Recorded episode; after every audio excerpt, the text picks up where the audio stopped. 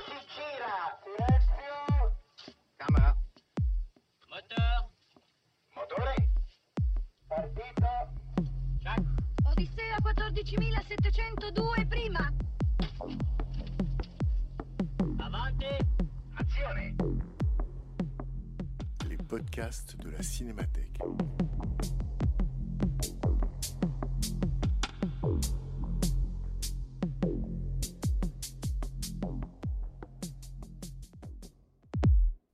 Le Ciné-Club de Frédéric Bonneau. Une fois par mois, un nouveau ciné-club pour voir et revoir des films de toute l'histoire du cinéma, mieux en comprendre le contexte de création, les enjeux de mise en scène et les écarts de réception entre leur sortie et leur redécouverte ultérieure. Une projection suivie d'une analyse et d'une discussion entre le public et Frédéric Bonneau, directeur de la Cinémathèque française. Cette semaine, Pickpocket de Robert Bresson. Bonsoir à tous, merci d'être venus donc à ce ciné-club consacré à Pickpocket. Euh, pas vous dire grand-chose avant le film, sinon qu'il date de 1959. Donc il sort à Paris en décembre 1959. Trois ans avant, Robert Bresson avait fait Un condamné à mort s'est échappé, à partir d'un fait réel, d'une évasion d'un résistant français du fort de Montluc à Lyon, et ça avait été un grand succès en salle, même le plus grand succès de la carrière de Robert Bresson en salle. Donc ce succès d'un condamné à mort s'est échappé explique pourquoi il a trouvé sans trop de difficultés un producteur et les moyens pour faire ce film, donc pour faire euh, Pickpocket. Euh, 1959, évidemment, vous voyez à peu près où on se situe. Sept mois avant, au Festival de Cannes, en mai 1959, euh, le festival a découvert les 400 coups de François Truffaut et Hiroshima, mon amour, pardon, c'est la présence de la script girl du film qui me fait bafouiller, et Hiroshima, mon amour, de Alain René. Donc le cinéma était en train de changer. Robert Bresson, lui, il était déjà solidement installé. C'était un vieux par rapport aux gens de la nouvelle vague, puisqu'il a commencé à faire du cinéma euh, sous l'occupation en 1943 avec Les Anges du Péché. Mais c'était un maître reconnu par les jeunes gens de la nouvelle vague. Donc c'est intéressant de voir que ce film-là est, est l'œuvre de quelqu'un qui est considéré par un maître, par les apprentis cinéastes qui sont en train d'arriver en 1959. Voilà pour la date. Pour la copie, avec Rodolphe, on s'est donné un peu de mal. C'est-à-dire qu'au lieu de prendre la copie numérique que nous fournit euh, presque automatiquement le distributeur. On est allé regarder dans les collections de la Cinémathèque et on s'est aperçu qu'on avait beaucoup de copies 35 mm.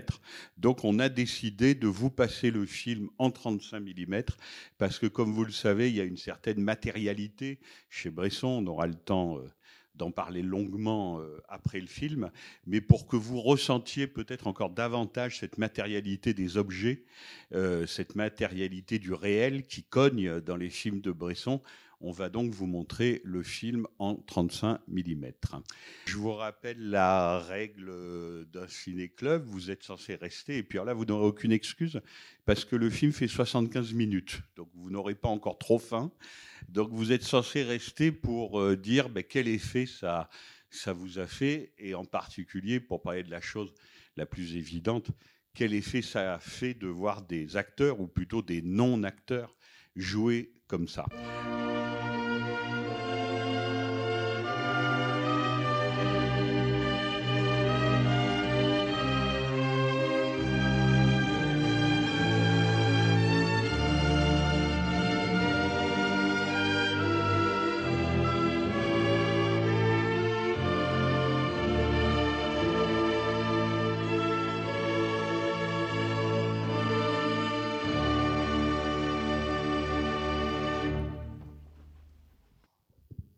A plu? Ouais Est-ce que quelqu'un a déjà quelque chose à dire ou je me dévoue? Bon, ben pour rigoler un peu avec un film qui n'est pas particulièrement drôle, euh, la première phrase qui apparaît sur l'écran en dit beaucoup sur l'ambition du cinéaste qui fait ce film. Je ne sais pas si vous vous en souvenez, le premier carton, c'est ce film n'est pas du genre policier. Ce qui signifie clairement Robert Bresson, attention, c'est pas mon genre, hein. ne me prenez pas pour un autre. C'est-à-dire que Bresson, c'est quelqu'un qui donc a fait Les Anges du péché sous l'occupation. Ensuite, il est devenu euh, très célèbre et à très juste titre parce que c'est un des plus grands films du cinéma français juste après-guerre quand il fait Les Dames du Bois de Boulogne. Après, il adapte Bernados, journal d'un curé de campagne. Donc, vous voyez, Bernanos, journal d'un curé de campagne. Et ensuite, un héros de la résistance qui arrive donc à s'échapper du fort de Montluc à Lyon. Donc, le côté genre policier, petit film policier, chronique, un peu misérable quand même de la vie d'un pickpocket, c'est vraiment pas le genre de la maison. Voilà. Et il tient à le souligner. Et si j'ai tenu, moi, à vous passer Pickpocket plutôt que le film d'après, qui est quand même Procès de Jeanne d'Arc, vous voyez, c'est pas la même chose, c'est justement pour vous montrer comment, à partir d'un petit sujet, d'un tout petit sujet, même entre guillemets, Bresson arrive à accomplir son programme et à accomplir son ambition. Et c'est de ça dont on va parler ensemble c'est-à-dire changer profondément la syntaxe cinématographique. C'est-à-dire qu'on lui donne le cinéma qui fonctionne sur un certain nombre de conventions bien établies. Et Robert Bresson dit en gros, moi ces conventions, elles ne me conviennent pas, et donc je vais les changer. C'est très très rare dans le cinéma hein, quand même. Ça arrive, et en art en règle générale, ça arrive pas souvent.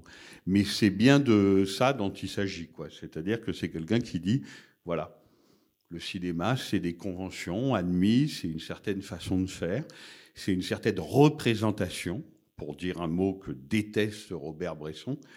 Moi, je vais tout changer.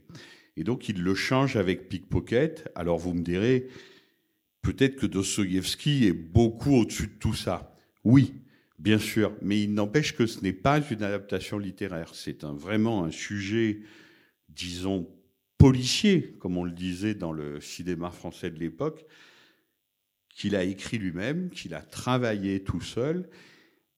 Et les gens ne s'attendaient vraiment pas à ça. C'est-à-dire qu'après Journal d'un curé de campagne et après Un condamné à mort s'est échappé, Pickpocket, enfin, on peut presque faire des blagues là-dessus. C'est un peu comme si euh, Philippe Garel faisait le cinquième épisode des Tuches. Vous voyez?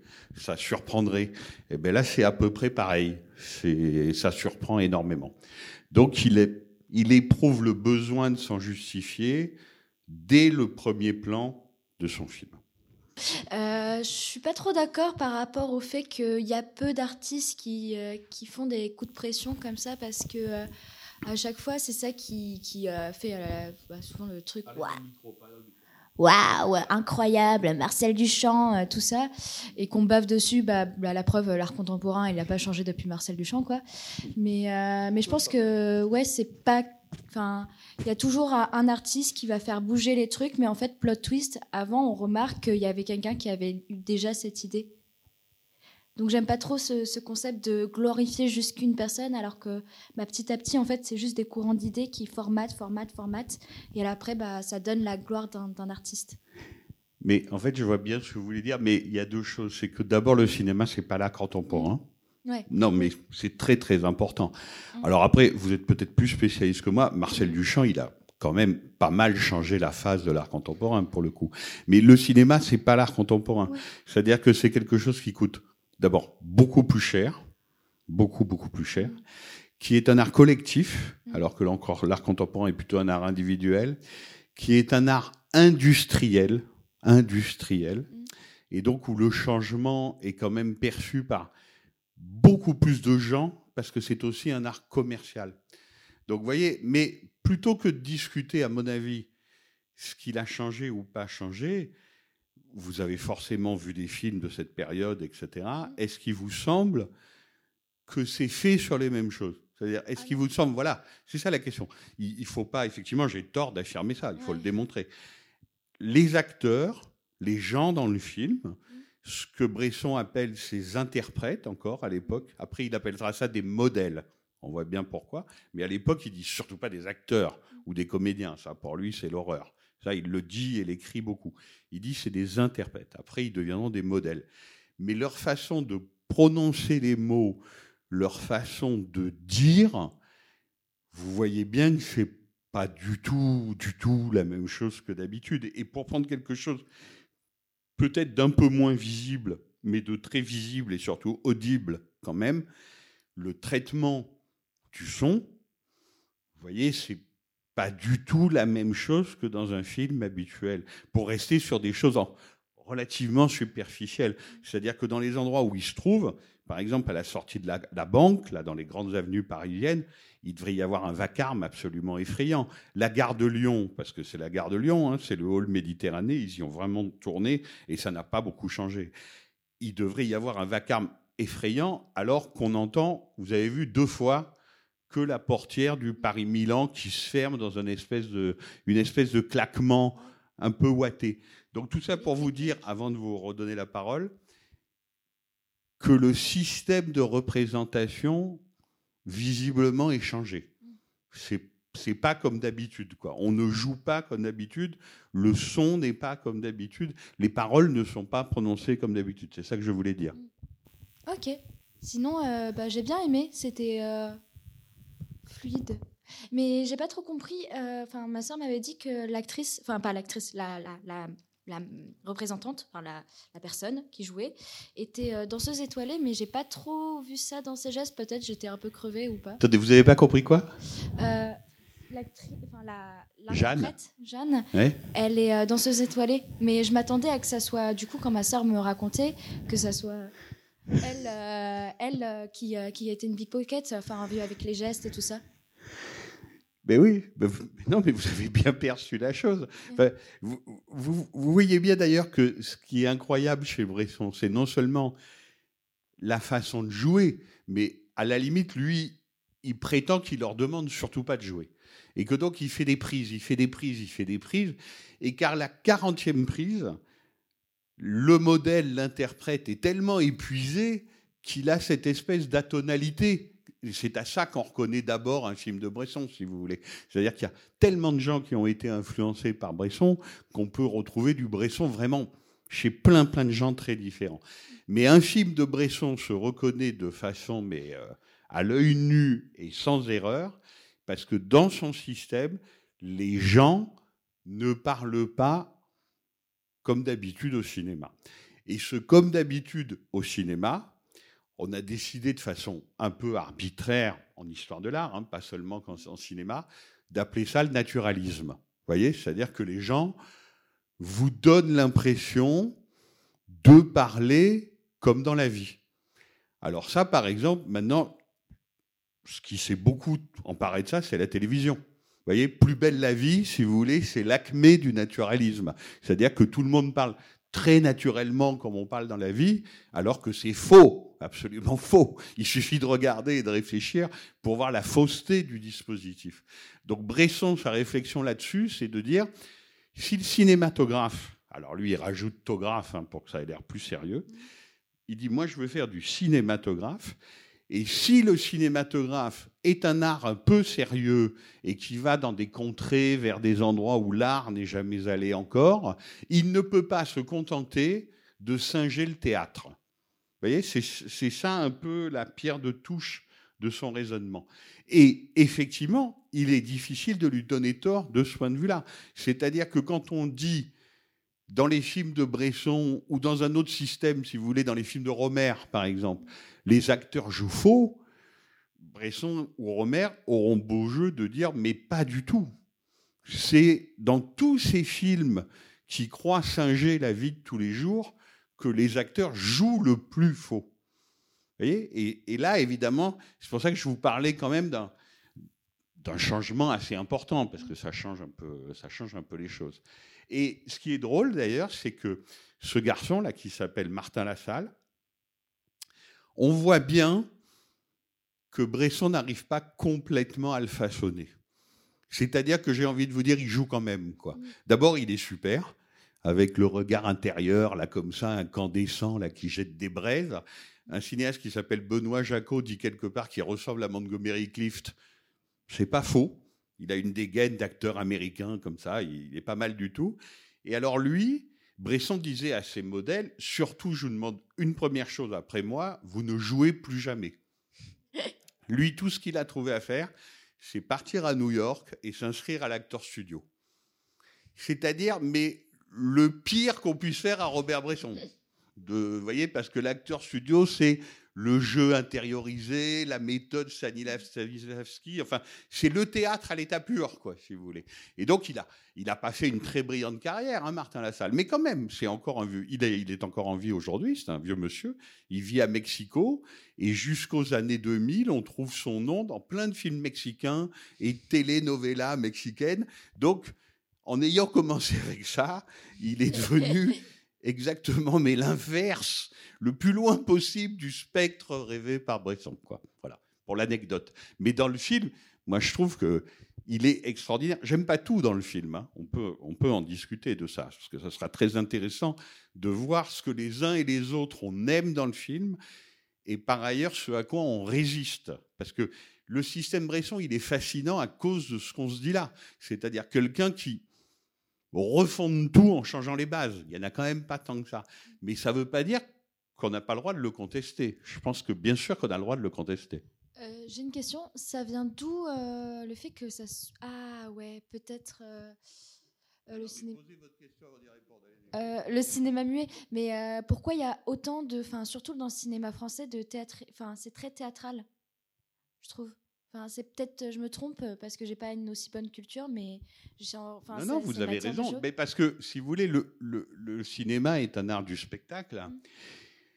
Et donc, on peut dire il descend du théâtre euh, comme l'homme descend du singe, quoi. Vraiment. C'est-à-dire que, voilà, le cinéma, au départ, c'est vraiment du théâtre filmé. Mm. On, on théâtralise et on met en boîte.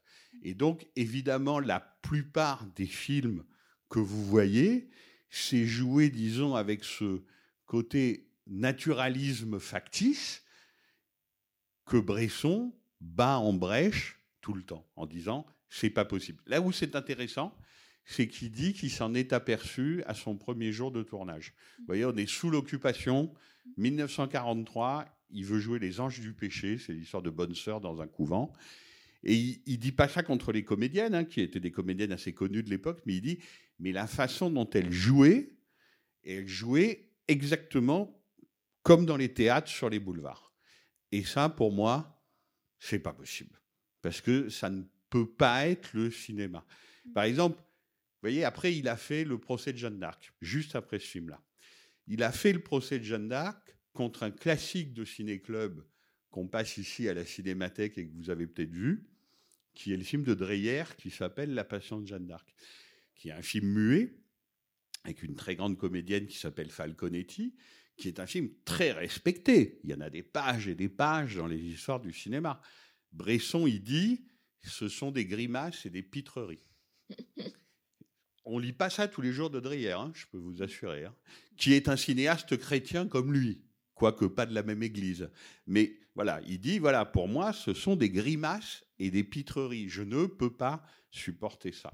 Donc là, il essaye de faire autre chose. Euh, mais je parlais surtout du cinéma français, peut-être parce que c'est notre, dans notre, langue, euh, enfin, par exemple en anglais, je sais pas, en allemand ou euh, même en polonais, mais, euh, mais peut-être qu'on n'a pas ce rapport direct avec l'autant d'intonation, mais enfin, enfin, vraiment, le, enfin, à chaque fois, j'ai vraiment l'impression de, bah, je sais pas, de regarder un truc, je sais pas. Juste, juste pour vous répondre là-dessus, après avoir vu Pickpocket, un conseil, voyez par exemple Police de Maurice Pialat. Mm. Je pense pas que ça ressemblera à ce que vous décrivez, ce que vous dites quand vous dites le cinéma français.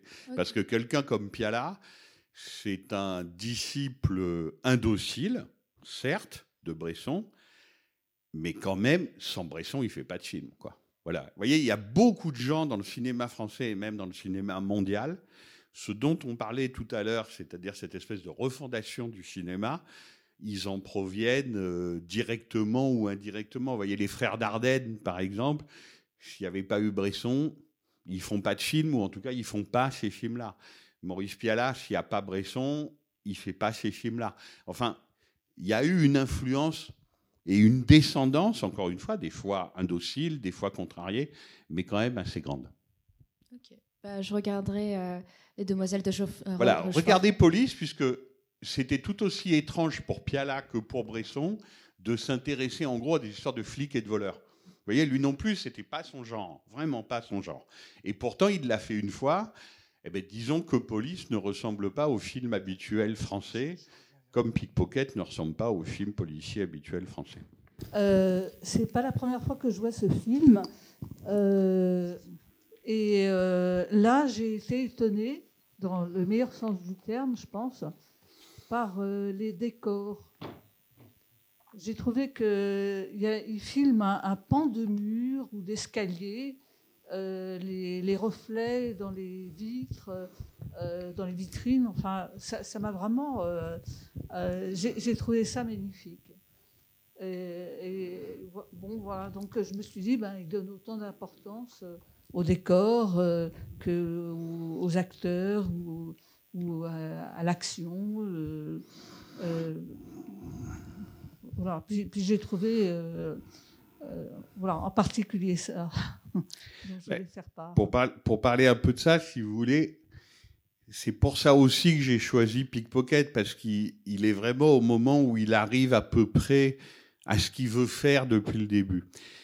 Et ce qu'il veut faire depuis le début, c'est enfin, c'est ce que moi j'appelle le plan cocotte minute. C'est-à-dire que Bresson, il a une façon de se placer, disons, face au réel, qui est le prélèvement. Vous voyez, c'est quelqu'un qui prélève dans le réel des choses. C'est très audible, par exemple, sur le son. Il ne s'agit pas de restituer le brouhaha de la rue ou le brouhaha de la gare de Lyon, mais on prend deux, trois éléments et de façon musicale, on les accorde pour qu'ils ressortent. Et sur l'image, il fait exactement la même chose. C'est-à-dire que chaque cadre, c'est vraiment un prélèvement de réel, c'est un plan qui est fermé sur lui-même, même fermé à double tour, mais il est tellement fermé qu'il est en tension. On a tout le temps l'impression que ça va exploser, que c'est la cocotte minute qui va bouillir. Vous voyez? Parce que il est archi clos, archi tenu. Il y a des Godard, par exemple, une fois dans une interview, il m'a dit à propos d'un cinéaste qu'il aimait pas, je ne dirais pas qui, il devrait faire des plans. Ben, Bresson, personne ne lui a jamais reproché de ne pas faire de plans. Vous voyez? Le moins qu'on puisse dire, c'est que lui, il fait des plans. Mais ce qu'on peut lui reprocher, en revanche, c'est que ces plans sont tellement architecturés, qui tiennent tellement que parfois on peut avoir une sensation à la fois de systématisme et d'étouffement.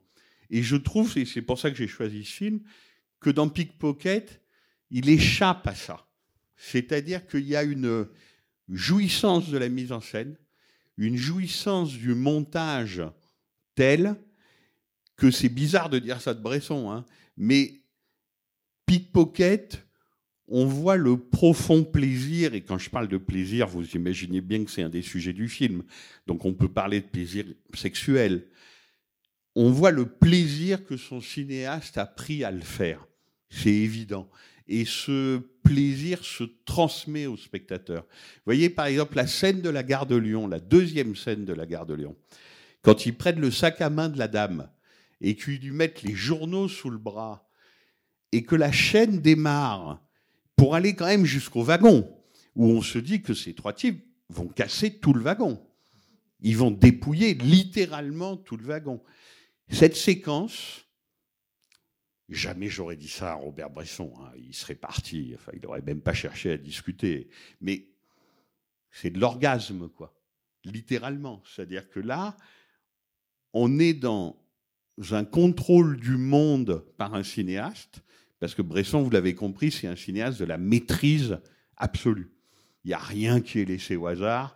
S'il faut recommencer 40 fois, on recommence 40 fois. C'est la maîtrise absolue. Mais ce cinéaste du contrôle absolu, de la maîtrise absolue, dans ce film-là, à un moment, il y a presque son autocritique. C'est-à-dire que oui, voler, c'est très mal. Voler sa mère, c'est pire que tout. Tout ça nous éloigne de Dieu c'est péché, c'est pas bien, il y aura la prison. D'accord. Il n'empêche que quand ils font, quand lui nous montre comment ils font, et quand lui il tourne ça, il n'y a littéralement que du plaisir.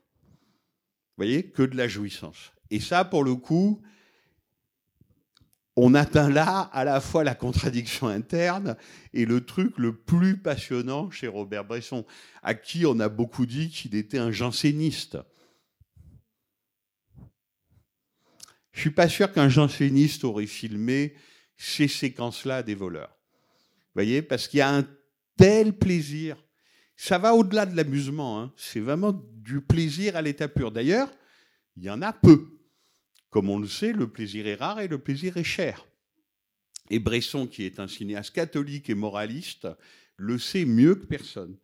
Donc les séquences avec ces gestes des voleurs, les objets qui passent de main en main, etc., cette espèce de monde souterrain, au fond. Parce que ce qu'on nous montre, c'est un monde souterrain qui est invisible à l'œil nu, y compris par les policiers la plupart du temps. Et donc ce monde souterrain, il est grandement source de plaisir.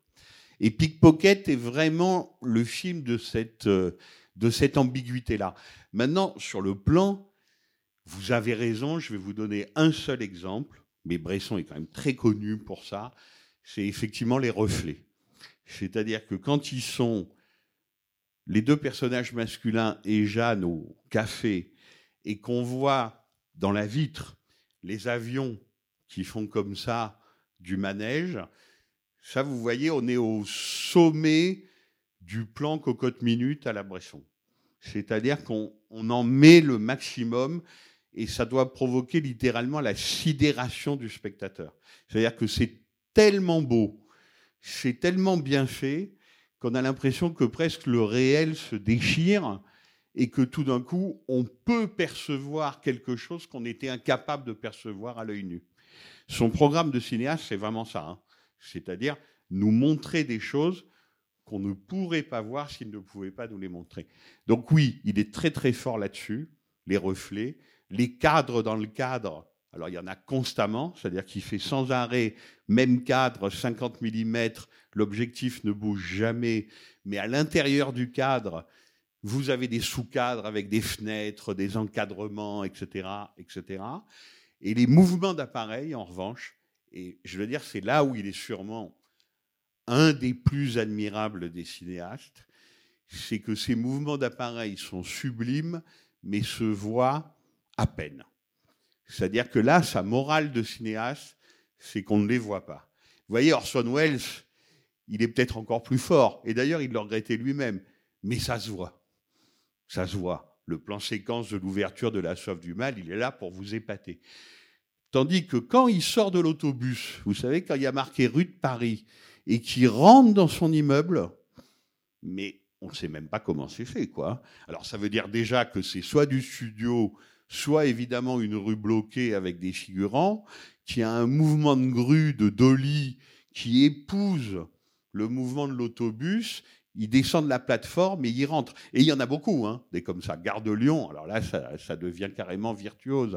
Enfin, il y a ça chez Bresson. Il y a cette contradiction-là qui rend son cinéma, je pense, très fascinant. C'est qu'effectivement, il a un côté janséniste. Il se méfie des corps, par exemple. On peut vraiment pas dire que les corps existent beaucoup chez lui. Ils sont quand même un peu, c'est un peu des ectoplasmes, même si, même si lui est très beau et elle est très belle, c'est quand même un peu des ectoplasmes. Le commissaire de police, c'est un commissaire de police très théorique disons, avec sa petite moustache. Mais malgré ce côté-là, malgré ce côté théorique, janséniste, c'est aussi un cinéaste de la, virtuosité et du pur plaisir. Et les deux coexistent euh, sans arrêt. Et je pense que ça, ça fait aussi grandement partie de la fascination qu'on éprouve encore à voir ces films aujourd'hui. C'est-à-dire une forme qui non seulement est maîtrisée, bien sûr qu'elle est maîtrisée, elle est surmaîtrisée, mais qui, comme les voleurs dans le film, est de plus en plus audacieuse. Vous voyez ce que je veux dire? C'est-à-dire que chez Bresson, ça s'arrête jamais. On peut être de plus en plus audacieux sans en mettre plein la vue au spectateur. C'est pas fait pour ça non plus. Euh, bah, moi, du coup, j'avais jamais vu un film de Bresson. euh, mais j'ai bien aimé. En fait, j'étais un peu étonnée par le fait que vous ayez dit que qu'il était catholique et qu'il avait euh, cette peur des corps, etc. Comme on ressent euh, plutôt l'inverse, j'ai l'impression en voyant le film. Et même en fait, ça m'a rappelé. Alors du coup, c'est étonnant, mais un courant plutôt de la phénoménologie euh, qui est sur euh, montrer juste le réel euh, comme il est en fait. Et voilà, je sais pas, ça m'a rappelé ça. Mais vous avez tellement raison. Mais alors, vous êtes peut-être philosophe, moi pas. hein, donc, je, je pense qu'on peut être catholique et adepte de la phénoménologie. Il n'y a pas, a pas d'opposition à cela. Non, catholique, si vous voulez, il l'est et il nous le dit sans arrêt. Encore une fois, ce qui est intéressant là, c'est qu'il le dit pour aller vite dans un sujet à la Hitchcock. Vous voyez, d'ailleurs, il y a des ressemblances. Autre cinéaste absolument catholique, hein, Alfred Hitchcock, élevé dans le catholicisme, par les jésuites anglais qui cognaient les gens s'ils étaient pas sages. Enfin, ça rigolait pas. hein. Donc, euh, le sentiment de la faute, le sentiment du péché, chez ces cinéastes-là, sont très forts.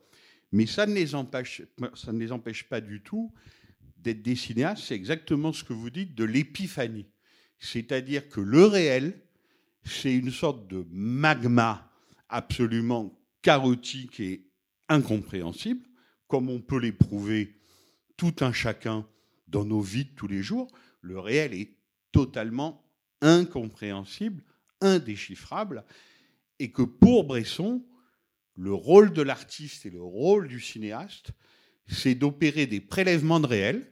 Alors c'est là où peut-être qu'effectivement il rejoint la phénoménologie, il, en- il prend des bouts de réel, il les ordonne et il les rend compréhensibles. C'est-à-dire qu'il les transforme en discours, en écriture, et c'est là où il ne serait pas d'accord avec moi, en spectacle. Parce que Bresson, c'est le monsieur qui vous dit, le cinéma n'est pas un spectacle. Le cinéma, c'est de l'écriture. Mais je pense que quand il dit ça, c'est sa détestation du théâtre tel qu'il tel l'a vu qui lui fait dire ça. C'est-à-dire que bien sûr que le cinéma est un spectacle. Du moment que vous éteignez une salle, qu'on met des gens devant un écran et que des gens vont regarder un film, de toute façon, c'est un spectacle. Mais lui, ce qu'il refuse absolument, et c'est comme ça que la discussion a commencé tout à l'heure, c'est les conventions majoritaires de ce spectacle, si vous voulez. Mais ceci dit, ce qu'il ordonne là, c'est quand même un spectacle. Et exactement comme le héros, on a peur pour lui, on frémit pour lui, on plane pour lui. Au début, quand il dit, je crois, mes pieds ne touchaient plus sol, ou quelque chose comme ça, c'est-à-dire que la comparaison avec la sexualité, là, elle est nette, c'est-à-dire que il, plane, il jouit, il a réussi son coup, il a volé, il s'est extrait du monde et de la pesanteur du monde. hein. C'est ça que vraiment que décrit le film. Et tout ce discours, voler sa mère, qu'est-ce que c'est être un saint? Qu'est-ce que c'est d'être touché par le mal? Qu'est-ce que c'est à la fin que la rédemption? Quand même, quand il dit Jeanne, quel chemin curieux m'a-t-il fallu pour aller jusqu'à toi? Je le cite pas bien, mais c'est la phrase.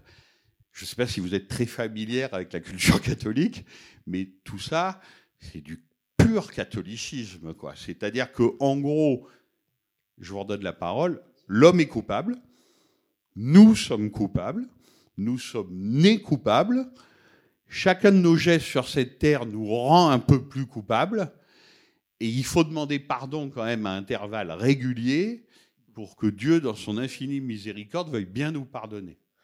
C'est une vision du monde, d'abord qui était très majoritaire en Occident pendant très longtemps, maintenant évidemment elle l'est infiniment moins, mais c'est une vision du monde que par exemple Alfred Hitchcock et Robert Bresson ont absolument en commun. Et ce jeune homme, là évidemment où il est très blâmable, selon Bresson, c'est qu'il joue avec le feu, il joue avec le mal. Il a une vieille mère qui travaille, qui s'en occupe.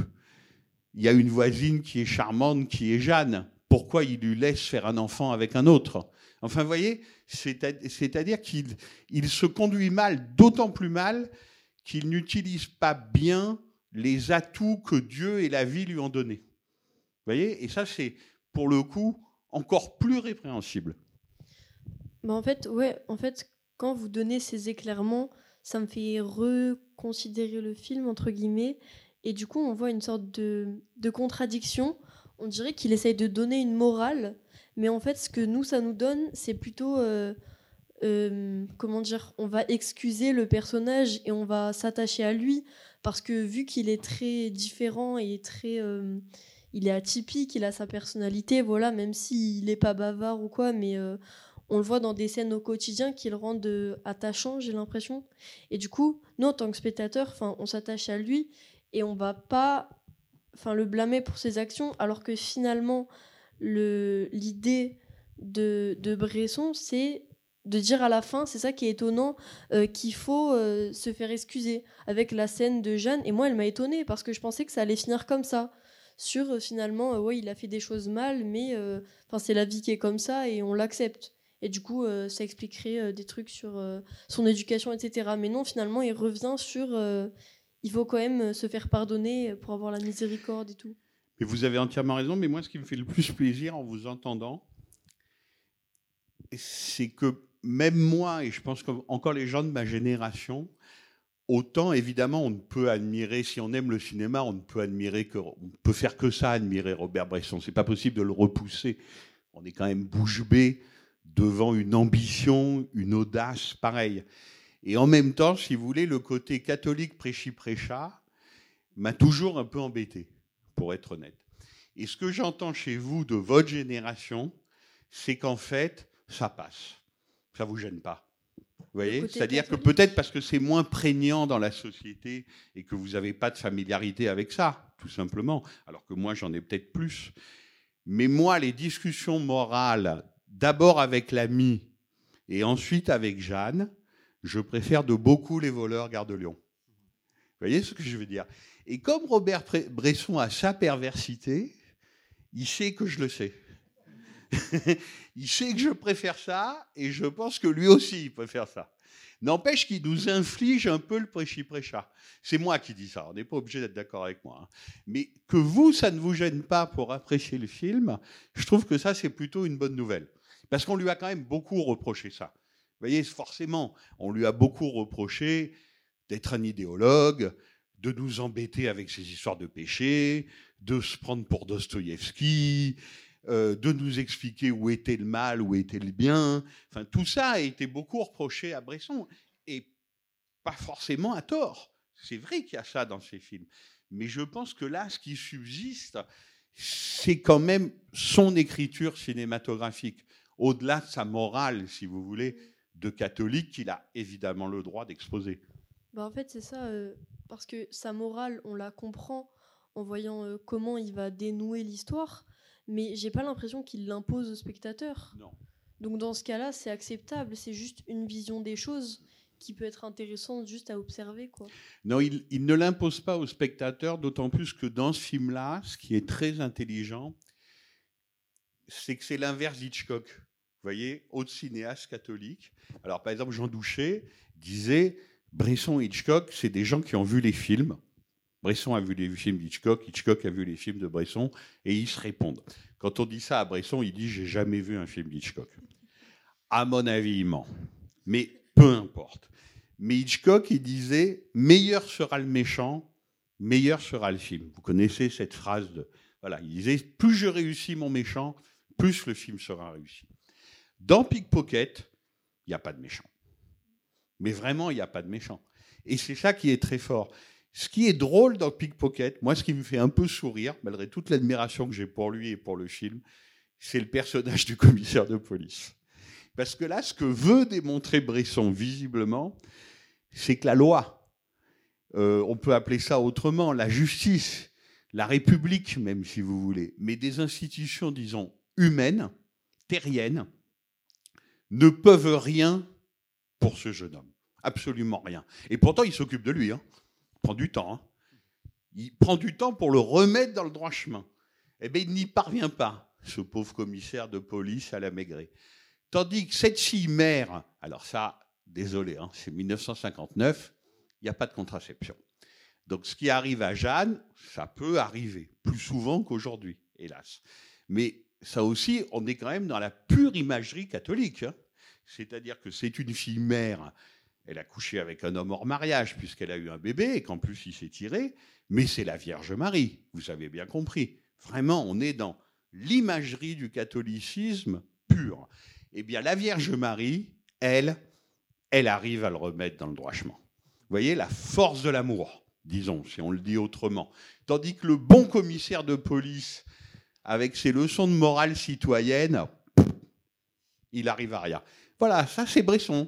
Je ne dis pas qu'il a raison, hein, mais c'est ce qu'il dit. Il faut, le, il faut le prendre aussi comme ça. Il y a aussi ça dans le film. Ouais, donc en fait, enfin, il s'oppose un petit peu aux institutions de l'époque en disant que la morale catholique, mais pas la morale catholique, mais plutôt l'amour de Dieu en fait en lui-même, sans mettre le clergé ou quoi là-dedans.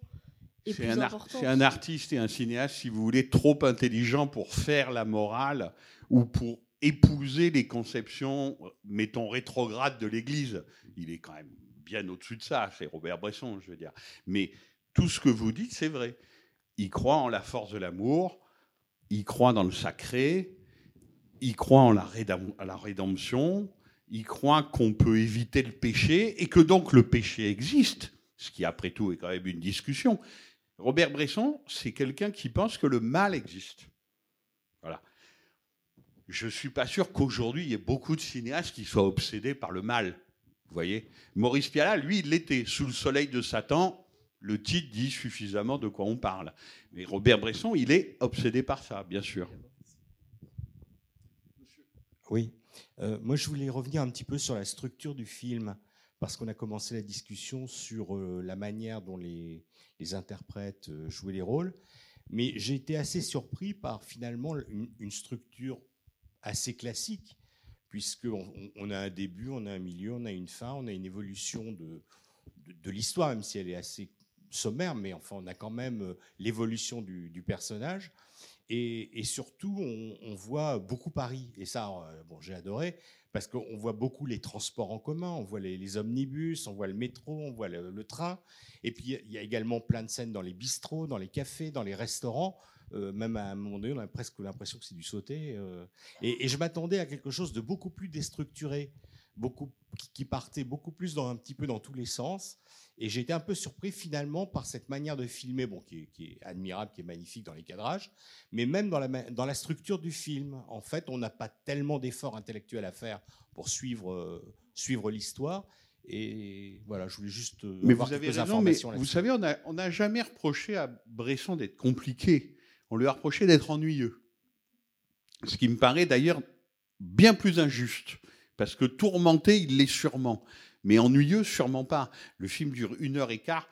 Honnêtement, je pense qu'on s'y ennuie pas. Je suis assez d'accord avec vous sur effectivement le dessin global. Comment ça commence? Qu'est-ce qu'il y a au milieu? Qu'est-ce qu'il y a à la fin? C'est finalement un chemin moral assez classique. Je suis assez d'accord avec vous. Mais regardez comment sont faites les scènes. Dans le cinéma normal, dans le cinéma normal classique et dans le théâtre classique et normal, quand on vous pose une question, on y répond. Là, ils répondent pas. Vous avez remarqué ça? Vous dites quelque chose à quelqu'un, le type ou la fille tourne les talons et s'en va. Vous voyez, rien que ça. C'est totalement étrange, encore aujourd'hui. Vous voyez, quand il lui dit, mais toi, quand même, tu fais des choses pareilles, pouf, le type s'en va. Ou alors, t'es allé voir pour le boulot euh, dont je t'avais parlé? À part qu'il ne le dit pas comme ça. Là, vous voyez, je parle en mauvais théâtre. Il le dit hyper stylisé, autant sur les dialogues que sur la façon de lui dire. Il dit pas, euh, t'es allé voir machin pour le job dont je t'ai parlé. Ça, c'est le théâtre qui déteste. Ça, c'est nous. Nous, on parle comme ça, pas lui.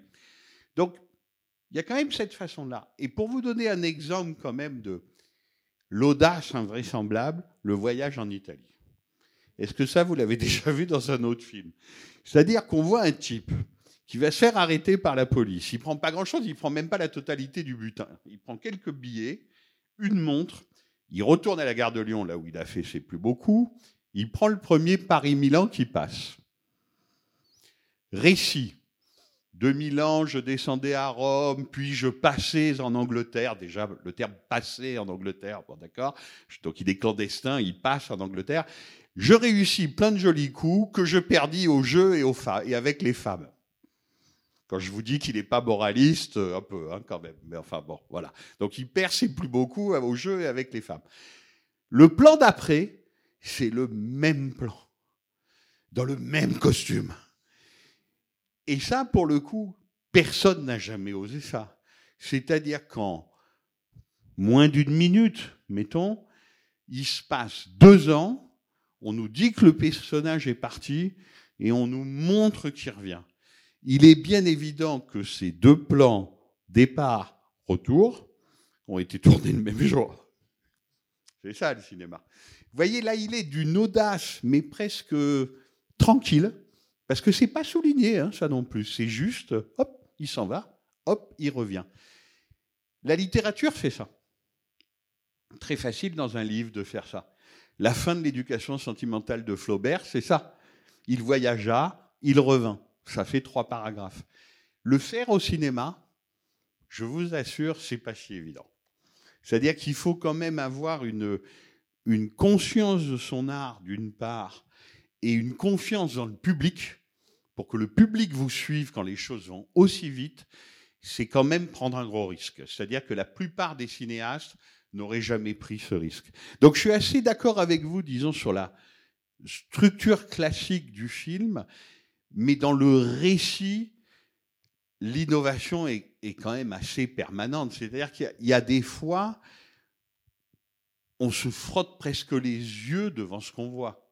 Vous voyez ce que je veux dire? Ça va tellement vite, c'est d'une telle sécheresse, il n'y a tellement pas d'ornement, il n'y a tellement pas de gras, il n'y a tellement pas de gras.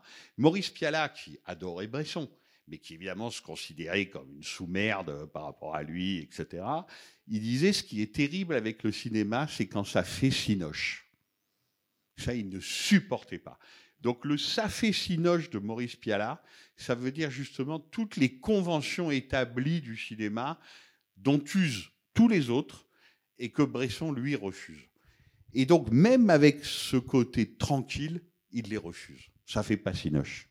Juste pour venir, revenir sur ce qu'on vient de dire, là, l'escapade de deux ans, dans lequel il dit justement, d'une part, qu'il perd son argent au jeu, ce qu'on veut bien croire, puisque c'est quand même toute l'histoire, c'est un joueur, et avec les femmes. Bon, ben, pas une seconde, on peut y croire à ça. S'il le dit, c'est pour qu'on n'y croit pas. Parce que justement, c'est pas un personnage qui est intéressé par les femmes. D'une façon générale, on pourrait dire la même chose de Bresson d'ailleurs. Ça va quand même dans son cinéma, c'est quelque chose qu'on voit, c'est que c'est pas vraiment le problème de Bresson.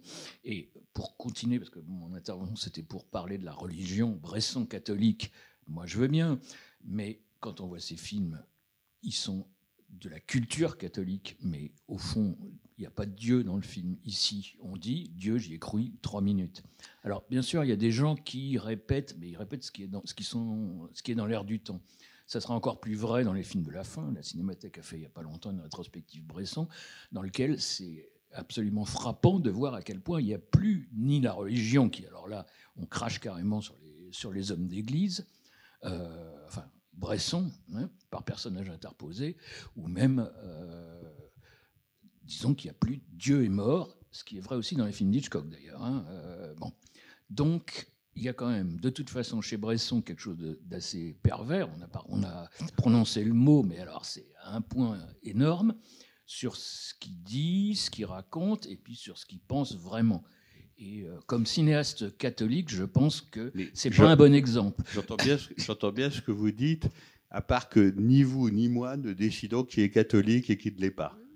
Vous voyez je, parle, juste de ce que je vois sur l'écran. je parle de ce qui est sur l'écran. Hein. Je vous dis que ce qui est sur l'écran, et dans tous ces films d'avant comme dans tous ces films d'après, il est évident que s'il vient d'une culture et d'une religion, c'est celle-là et pas une autre. Regardez, regardez Journal d'un curé de campagne. Il y a deux films dans le cinéma français qui sont des films jumeaux.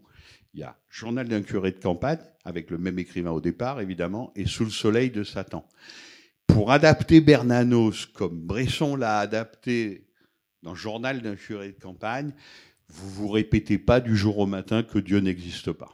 C'est pas possible. Vous voyez, c'est pas possible. Encore une fois, après, après, ni vous ni moi ne décidons qui est catholique et qui ne l'est pas, et encore plus qui est un bon catholique et qui ne l'est pas. Ça ne regarde personne. Mais disons que l'univers de Bresson, de toute évidence, de toute évidence, est un univers où le péché, ça existe. Il y a plein de cinéastes où c'est vraiment pas leur problème. Vous savez qui est l'anti-Bresson?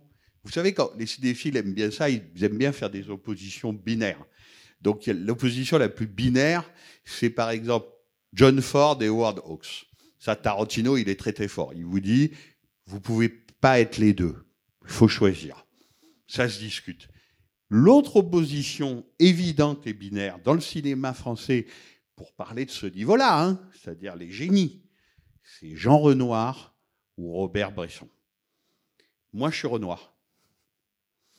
Mais c'est mon problème. Mais ça m'empêche pas de voir que Bresson est un génie. Mais moi, je suis Renoir. C'est très difficile, non pas de reconnaître leur génie, ça, il faut être idiot pour pas le faire, mais quelqu'un qui dit j'aime Jean Renoir et j'aime Robert Bresson également, il y a un moment, il faut choisir. Vous voyez ce que je veux dire? C'est deux cinéastes totalement antinomiques. Et totalement antinomiques, pas tellement sur des histoires de religion ou d'idéologie, parce que ça n'aurait pas grand intérêt ce que pensent ou ce que croient les cinéastes, dans leur façon de concevoir leur écriture cinématographique. C'est-à-dire que Bresson, je le répète, c'est un cinéaste du cadre prélevé. Il prélève. Mais il prélève en enlevant beaucoup de choses. Et c'est là où je vous rejoins. Le sexe, pas beaucoup. Ça passe ailleurs. C'est ce dont on parlait tout à l'heure. Ça passe dans l'orgasme du vol, qui est clairement montré comme ça. Chez Renoir, il y en a tout le temps, partout. Donc c'est pas du tout la même chose. Et Renoir, dans ses plus grands moments, donc disons dans la règle du jeu, pour être simple, qui est peut-être son plus grand moment, ce qu'il veut justement montrer, le titre du film le dit bien, la règle du jeu, c'est l'infernale complexité chaotique simultanée du monde. Vous voyez? Tandis que Bresson, il est plutôt dans l'art du prélèvement pour ordonner le chaos. Renoir, ce qui l'intéresse, c'est le chaos. C'est la représentation du chaos lui-même. C'est des cinéastes qui sont très très différents. Et là où on ne peut pas être totalement renoirien ou totalement bressonien à un moment, il faut choisir. La vraie question centrale et la querelle, parce qu'il y a une querelle, c'est le théâtre. C'est-à-dire que Renoir, il le prend, lui, le théâtre. Mais il en fait quelque chose qui n'a rien à voir avec les boulevards, les recettes, les façons de faire éprouvées, etc. Mais voyez, pour Renoir, la représentation, c'est quelque chose qui est absolument essentiel, sinon le monde est incompréhensible. Tandis que chez Bresson, pas du tout. Il repousse la représentation et ce qui fait lui, mais c'est ça qui le rend si moderne et si fascinant, c'est du montage. Vous voyez ce qu'on disait tout à l'heure? Il part deux ans, on voit un type partir au bout d'un quai, on voit le même type avec le même costume revenir sur le même quai, deux ans sont passés, ça c'est du montage. Et ça, il n'y a que le cinéma qui peut le faire de tous les autres arts. Et ça, Bresson est effectivement absolument imprenable là-dessus. Oui, bonsoir. Je, voulais dire qu'en en fait, je n'ai pas vu du tout les, trucs moraux, euh, le catholicisme dans le film. Et pour moi, c'est tellement fort et moderne, en fait, ce qu'il montre. Euh, et j'ai beaucoup vu sur, sur l'introspection du personnage. Et ça m'a beaucoup rappelé au condamné. Et parce qu'en fait, avec les regards, en fait, pour moi, c'est sur le personnage et sur les jets et c'est pas du tout sur les pickpockets, c'est un jet qu'il cherche pour s'échapper, comme vous avez dit, un peu au monde. Et euh, voilà. Donc, en fait, moi, je pas vu. Mais je suis d'accord avec vous, le personnage n'est pas jugé, sinon ça n'aurait aucun intérêt. C'est ce qu'on disait déjà tout à l'heure. Mais vous ne pouvez pas non plus enlever du film euh, ce qu'on appelait autrefois en marxisme les superstructures. Mmh. Vous voyez, c'est-à-dire qu'il y a la police quand même. Elle est là. Elle est, elle est, représentée et même il prend beaucoup de peine à le faire exister, ce brave commissaire de police. Donc il y a quand même une sorte d'opposant moral. Vous voyez, il n'est pas pickpocket dans sa mansarde, dans sa chambre de bonne, euh, tout seul et tout va bien. il vole sa mère. Ce qu'on nous dit quand même un peu, c'est qu'elle en meurt. Vous voyez, ça pose. euh, Oui, oui, je- Maintenant, si vous le trouvez très séduisant, que- je suis d'accord avec vous. Moi aussi, je le trouve très séduisant. C'est Mais il a quand même des petits problèmes, ce garçon. quoi. C'est De pas culpabilité, excuse pour en montrer la beauté, en fait? Oui, bien C'est sûr. juste, OK, on choisit un, Oui, un bien narratif classique, comme il a dit, Non, non, assez sûr. classique, mais en, fait, euh, tout Oui, le reste n'est pas classique. Absolument. vous- Mais je suis d'accord avec vous. Il est très séduisant, personne ne le juge, mais lui-même a des petits problèmes de culpabilité. Mhm. Vous voyez? Parce qu'avoir volé de l'argent à sa vieille mère malade et impotente dans son lit, il n'a pas l'air de trouver ça lui-même extraordinaire. Vous voyez, c'est c'est Dostoïevski, quoi. Crime, mais châtiment. Voilà. Ok. Et euh, aussi, je voulais remarquer que quand on parle de théâtre, de prendre des choses du théâtre, en fait, je pense que c'est un peu général la façon dont euh, on parle de théâtre là, je pense, parce qu'il y a différents types de théâtre, non euh, là, Bien sûr. on Non, mais vous, a- de- d'un non, mais vous avez euh, tellement raison. Non, non, mais là, bien sûr, plus sérieusement, quand on disait à Robert Bresson, mais enfin, écoutez, euh, cette détestation du théâtre, c'est ridicule. Il disait, mais pas du tout. Moi, je vais au théâtre. J'ai des amis qui sont metteurs en scène de théâtre. Il y a d'immenses acteurs de théâtre. Je dis simplement que si le cinématographe, pour parler comme lui, veut être un art autonome et adulte, il doit se défaire, si vous voulez, de ce système de représentation-là. Vous voyez, c'est ça qu'il disait. Ceci dit, c'est très intéressant, hein, cette histoire, parce que, surtout en France d'ailleurs, où souvent les gens font les deux, ça peut arriver. Vous voyez, quelqu'un comme Patrice Chéreau, tout le monde est d'accord pour dire que c'est un immense metteur en scène de théâtre et d'opéra. Ses films, on sent le théâtre et l'opéra. Il n'a pas pris son autonomie. Et ça se sent. Et ça ne veut pas dire qu'ils sont nuls ou inintéressants, pas du tout. Mais quand vous revoyez la reine Margot, des films comme ça, les gens se déplacent à l'intérieur de son cadre comme ils se déplaçaient sur son grand plateau à Nanterre-Amandier. Bresson dirait que c'est un problème. Il n'aurait peut-être pas tort. D'accord. Voilà. Et euh, je pensais aussi, euh, je repensais à cette euh, scène donc où, vous, dites que le plan a été sûrement tourné dans la même journée. Il, part en train, il revient avec juste un impair sur les bras. Et ce qui m'a ce amusé, c'est qu'il y a deux personnages dans le plan qui apparaissaient avant. Un homme et puis une femme. C'est les mêmes personnages, c'est les mêmes figurants. Bien sûr. Bien sûr, mais ça, vous savez, c'est très drôle parce que quand, quand on essaie de faire ce cinéma-là, le rêve, voire le fantasme de Robert Bresson, il le dit, hein, c'est pas moi qui le dis, c'est de le faire dans la rue, comme ça, sans studio et sans figurant. Le problème, c'est que c'est pas possible. Il a essayé, hein. il dit qu'il a essayé. Toutes les scènes du métro, elles sont géniales. Honnêtement, on n'a jamais montré le cinéma, le, pardon, le métro parisien comme ça. Mais les scènes du métro, là vous avez repéré les mêmes figurants, vous faites très bien. Il y a le plus grand figurant du cinéma français, il s'appelle Dominique Zardy. C'est un petit chauve qui est dans tous les films de Chabrol. Et bien la première scène de métro où il voit l'autre pickpocket en train de s'approcher avec son journal, Derrière lui, on voit un petit monsieur. Il a encore un peu de cheveux. Il a une petite houppe à la, à Tintin, comme ça. C'est Zardy. Vous voyez? Et, c'est là où ça devient vertigineux, littéralement. C'est-à-dire que même Robert Bresson, qui est un cinéaste de la maîtrise absolue, du contrôle absolu, de la recréation totale du monde pour le comprendre, hein, c'est bien de ça dont il s'agit. Il s'agit de recréer le monde pour y comprendre quelque chose.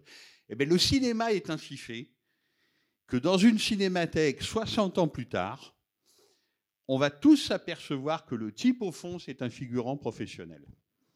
Et qu'on l'a vu dans 50 autres films et que c'est Dominique Zardy. Voilà, c'est des choses qui arrivent. Vous avez raison. C'est dire la difficulté de fabrication, de façonnage du cinéma.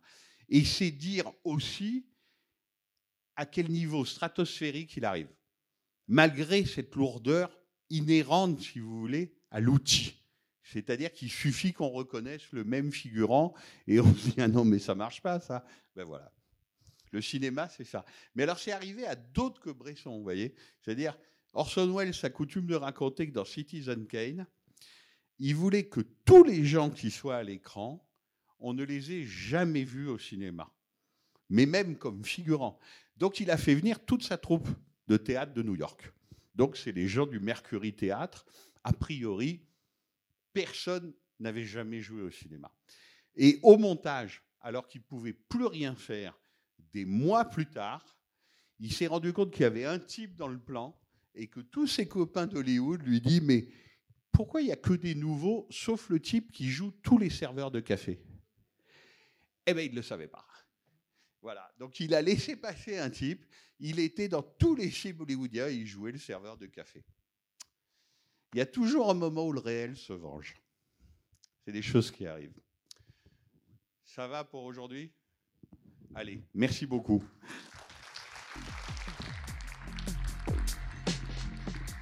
C'était les podcasts de la Cinémathèque française.